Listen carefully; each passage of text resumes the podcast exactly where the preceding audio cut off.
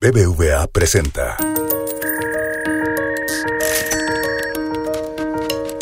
Peras y manzanas con Valeria Muy. Transacción exitosa. El podcast donde la economía cuenta. Incoming transaction. Transferencia recibida. Operación exitosa. Transferencia lista. Hola, hola, bienvenidos a Peras y Manzanas. Soy Valeria Moy y hoy hay que hablar de temas comerciales.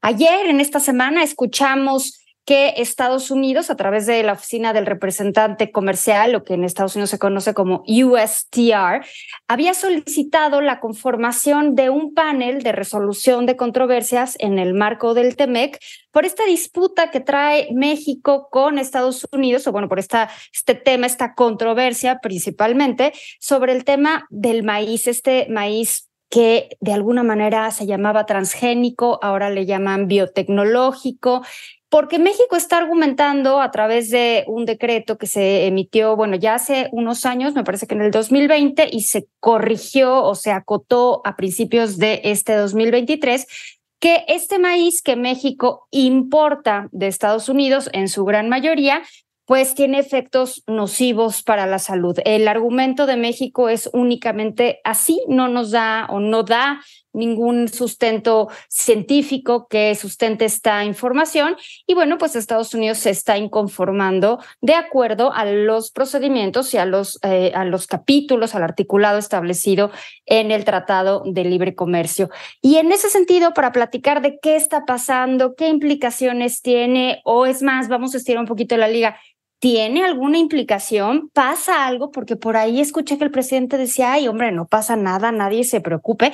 Hoy está con nosotros Kenneth Smith Ramos, Ken, eh, además de amigo mío y una persona muy cercana a quien siempre le consulto temas de comercio, fue ex jefe, es ex jefe negociador del TEMEC y es socio de Agon Consultores. Ken, bienvenido una vez más a Peras y Manzanas. Muchísimas gracias, Valeria. Es un gran placer estar contigo nuevamente. Cuéntanos qué pasó ayer. ¿Qué es esto que está solicitando Estados Unidos? Pero más allá de qué es esto que está solicitando Estados Unidos, es ¿Por qué está solicitando esto Estados Unidos? Pues mira, este es un caso muy desafortunado que ya veíamos venir. Como señalabas, desde febrero de este año se modificó aquel decreto que buscaba cerrar la importación y el consumo de maíz genéticamente modificado de Estados Unidos.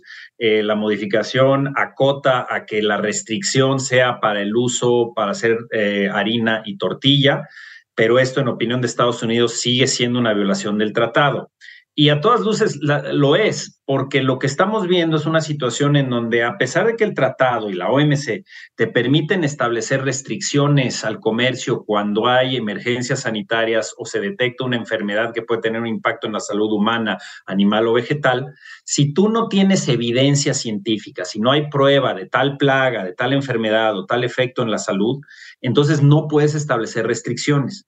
El gobierno no ha logrado presentar a lo largo de este proceso de consultas, que ya es muy largo con Estados Unidos, ninguna evidencia científica. Es más, en los 30 años que México viene consumiendo maíz genéticamente modificado y otros productos eh, que también son OGMs, que es como la soya, la canola y otros más, nunca ha habido evidencia de ninguna afectación a la salud o al medio ambiente. Entonces, cuando México insiste en que va a mantener esta postura y no solo restringiéndolo al tema de harina y tortilla, sino señalando en el decreto y en las palabras del presidente recientemente que señaló que el objetivo es eliminar eh, los organismos genéticamente modificados de la dieta de los mexicanos, pues Estados Unidos se ve orillado a utilizar las herramientas del tratado, es decir, solicitar un panel que se va a formar, eh, se va a deliberar una vez que esté conformado el panel y ah, en una cuestión entre 8 y 12 meses, ese ha sido más o menos el tiempo que toman los paneles en, en el TEMEC, arrojará un informe final. Y si México pierde el panel, va a tener 45 días para eliminar las medidas que violan el tratado. Si no lo cumple, entonces Estados Unidos estaría en libertad de imponer represalias comerciales y por supuesto pueden ser muy dolorosas porque puede escoger los principales productos de exportación de México a Estados Unidos en el sector agrícola como tomate, aguacate, cerveza, tequila, etcétera. Nos vamos a acabar inundando en Berrisken. Pero a ver, antes de seguir con, con el efecto que podría tener el resultado de este panel, me gustaría irme un poquito más atrás. ¿Qué es lo que está argumentando Estados Unidos? Estados Unidos está argumentando que la decisión que toma México es unilateral, que la decisión que está tomando México afecta a cierto sector agrícola o a ciertos estados meramente agrícolas en Estados Unidos, está argumentando que no le estamos dando evidencia. ¿Qué es lo que está argumentando? Porque organismos genéticamente modificados pues de repente suena a Frankenstein, entiendo que el nombre suena a Frankenstein, pero bueno, yo nada más de pensar en, por ejemplo, las papas, las papas, pues que consumimos todos son genéticamente modificadas desde los incas, ¿no? O sea, se han ido puliendo a lo largo de los años para hacer un producto que podemos consumir. ¿Qué tanto hay de cierto en esta historia de es nocivo, no es nocivo? Porque bien decías tú, llevamos 30 años consumiendo este maíz que viene de Estados Unidos, que ha tenido modificaciones genéticas y que pues parece ser, por lo que tú me estás diciendo, que no hay ningún, eh, o por lo menos no hay ninguna prueba no ninguna demostración del impacto nocivo de este consumo de este maíz específicamente. Por supuesto, y, dijiste algo muy cierto. La eh, modificación de variedades de los productos que hoy en día comemos eh, se viene haciendo desde hace siglos, desde que existe la agricultura. Entonces, ¿qué es lo que sucede? Aquí a través de la tecnología y, de la innovación, puedes tú rescatar ciertos genes de otras especies, eso es lo interesante aquí, que pueden ser otras plantas o inclusive insectos, para darle características genéticas a la planta que tú estás cultivando para hacerla, por ejemplo, resistente a la sequía o, cambiar su tamaño para que sea más resistente. Por ejemplo, la revolución verde que sucedió en la India gracias a las variedades que Norman Borlaug, eh, el, padre de la biotecnología agrícola, logró desarrollar y cambió el perfil de una hambruna terrible en los años 60 en la India y, de verdad salvó a la población de ese país. Entonces, a través de la innovación tecnológica... Oye, que el, propio maíz, si tú ves las mazorcas de maíz de hace eh, siglos, pues evidentemente no tiene nada que ver con las mazorcas de maíz que podemos hoy ver, ¿no? Nada que ver en términos de contenido alimenticio, de azúcares, almidones, todo lo que se requiere para la alimentación del ser humano, para el procesamiento. Hay que entender que no es una cuestión nada más de un consumo directo del grano como tal para el ser humano. el 90% de lo que traemos de Estados Unidos se va al sector agroindustrial, donde se producen más de 400 productos derivados del maíz. Eh, como el jarabe de alta fructosa, almidones, productos que van hasta para el alimento, este, digamos, de las mascotas, pero muchísimo alimento para los seres humanos. Y sobre todo, entra la cadena pecuaria como un insumo esencial para producir la proteína animal que necesita nuestra población y que nos ha permitido, entre otras cosas, ser competitivos en la producción de cárnicos, inclusive convertirnos en un exportador. Entonces, hay beneficios al comercio exterior, pero también a la seguridad alimentaria de los mexicanos. Y regresando al tema del, de, digamos, de la transformación, genética.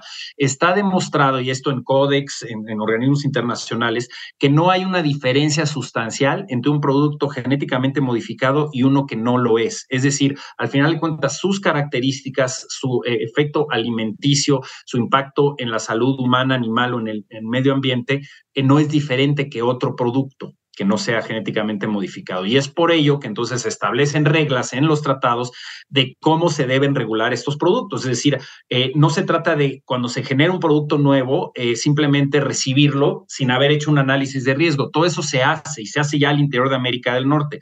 Tenemos un marco regulatorio robusto con la ley de bioseguridad, una comisión intersecretarial que analiza estos temas. Entonces, una vez que se aprueba, se hace el análisis de riesgo y empieza a entrar el maíz OGM a México hace, repito, más de 30 años, en todo ese tiempo no se detecta ningún impacto negativo en la salud ni en el medio ambiente y sí un beneficio de tener este intercambio de productos a mejores precios y que sirven como insumos para la producción pecuaria y agroindustrial de nuestro país. Entonces, es ganar, ganar y es un mito el decir que son alimentos Frankenstein, es un mito decir que eh, son tóxicos o, o malos para la salud. Entonces, en muchos casos, el usar cultivos genéticamente modificados, justamente por la resistencia a plagas y, otros, eh, y otras afectaciones, te permite dejar de usar herbicidas que sí son cancerígenos. O sea que también tiene un efecto positivo en el medio ambiente y la salud. Y esto es algo que a veces se pierde en el debate ideológico, que es en lo que estamos inmiscuidos en este momento con el gobierno de México y que nos ha llevado a este decreto que, en mi opinión, era completamente innecesario, porque ya hay un marco robusto que regula los, los OGMs y que nos tiene ante un panel que puede tener consecuencias muy malas para nuestro país. Completamente de acuerdo. Me salgo tantito de la ideología y vámonos a los procedimientos comerciales. ¿Qué sigue? Ya solicitó Estados Unidos la conformación del panel. ¿Qué quiere decir eso? ¿Qué es un panel? ¿Quién lo lleva? ¿Quién lo dirige?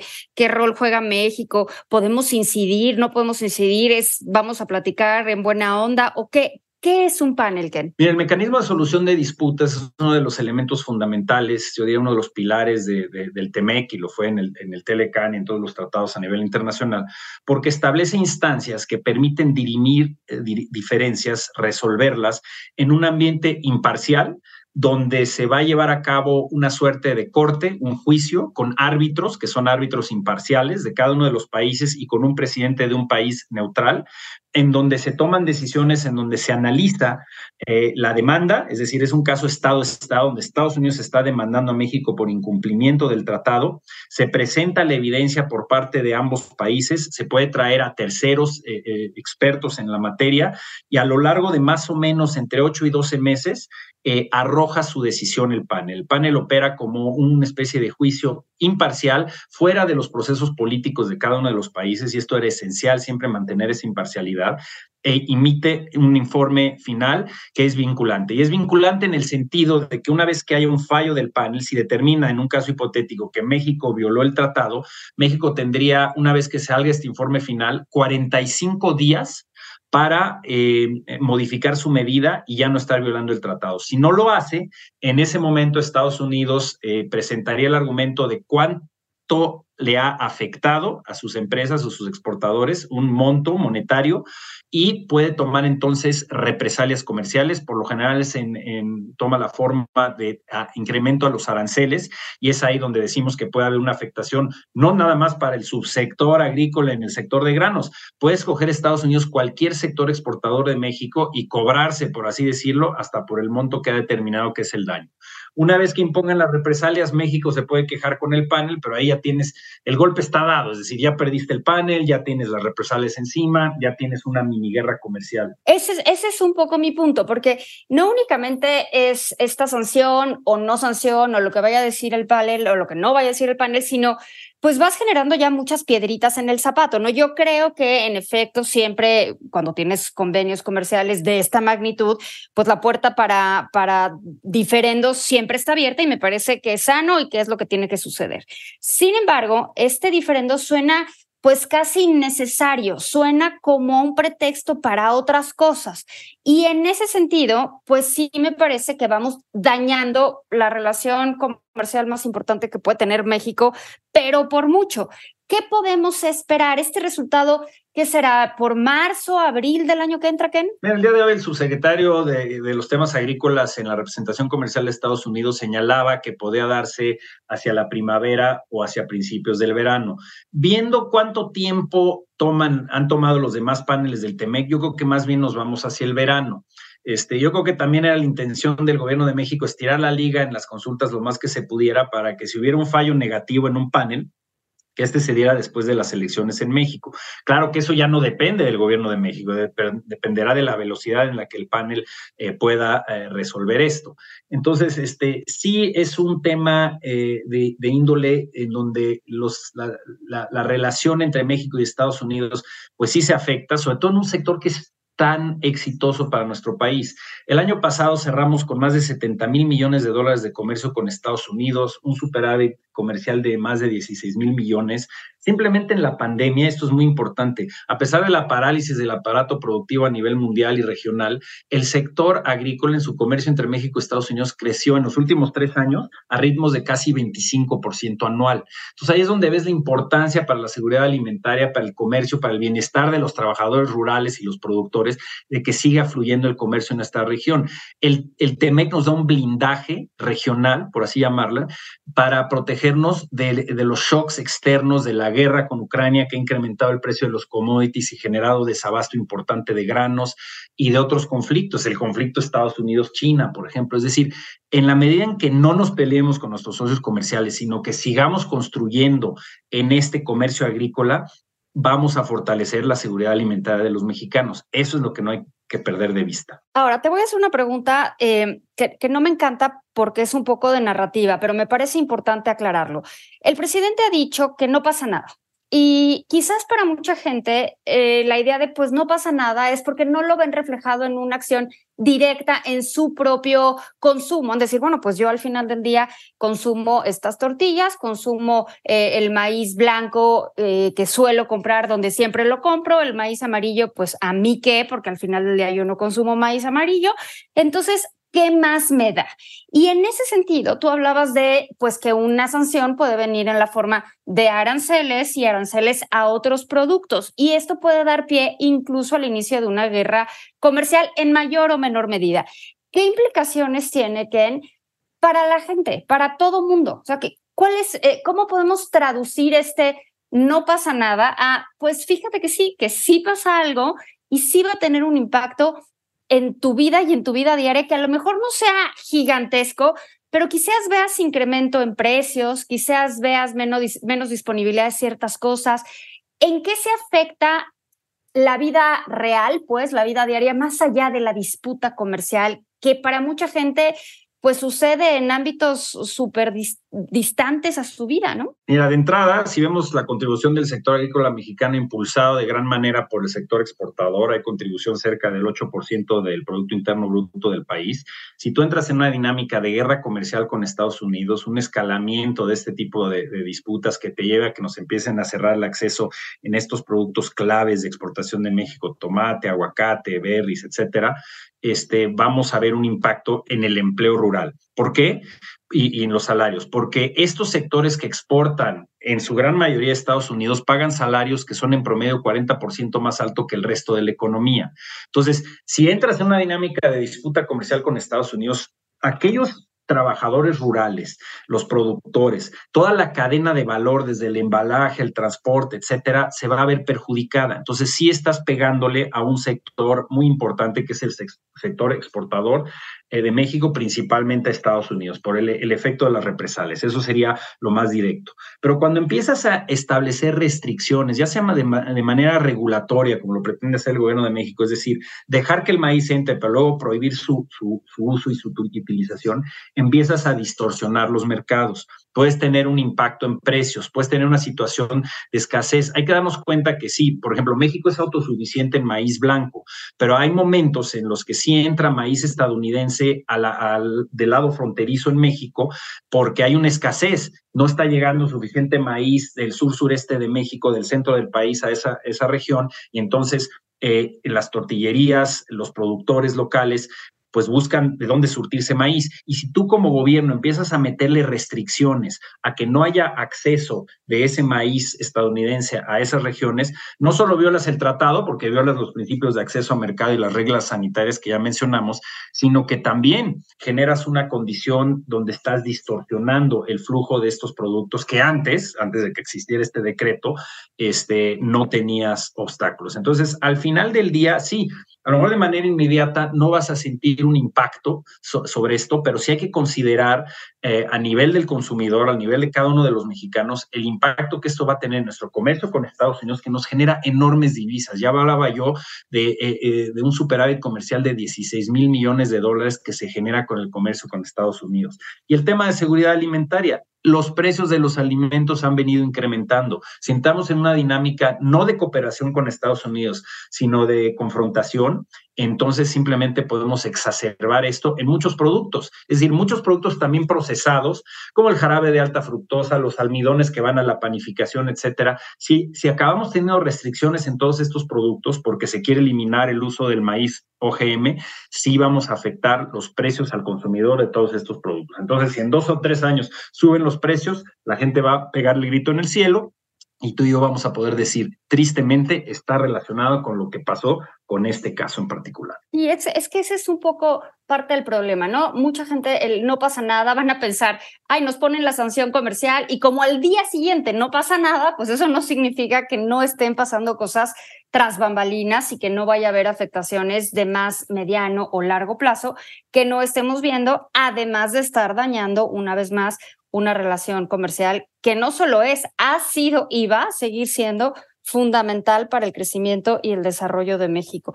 Ken, muchísimas gracias, como siempre, gracias por explicarnos qué está pasando en el tema del maíz. Me sorprende que no haya panel todavía en otras cosas, pero bueno, eso creo que merece otro peras y manzanas que le dedicaremos pronto. Muchísimas gracias, Ken. Te agradezco muchísimo, Valeria. Siempre es un gran placer. Gracias. Hasta la próxima. Nos escuchamos pronto. BBVA presentó.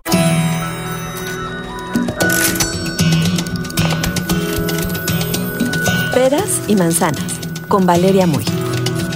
Dirección y conducción Valeria Muy.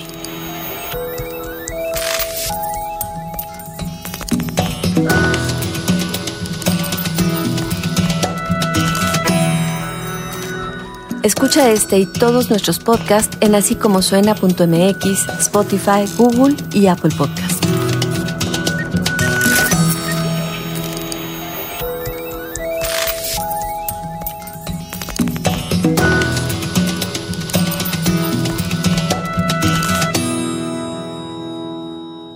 Gustó Peras y Manzanas?